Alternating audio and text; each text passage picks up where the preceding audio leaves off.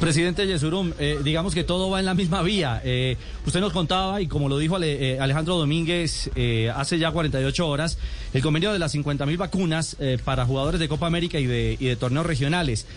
¿Usted tiene definido o ya han concretado cómo sería esa operación con los jugadores de Selección Colombia y cómo sería esa operación de vacunación con los jugadores de los equipos en competencias regionales?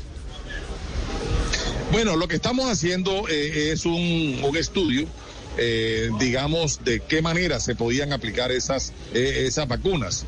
Lo que se ha pensado es que no solamente sea para jugadores de las selecciones que van a competir en Copa América, obviamente jugadores y todo el equipo técnico e incluso directivos o todo el aparataje eh, que conforman una delegación.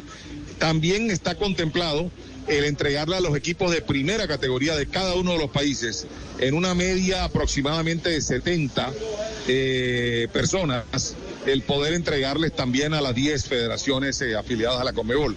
Es un plan muy, muy, muy, que lo estamos concibiendo muy bien. Creo que es eh, bastante eficiente en la medida en que logremos ya realmente vacunar a todos para el fútbol.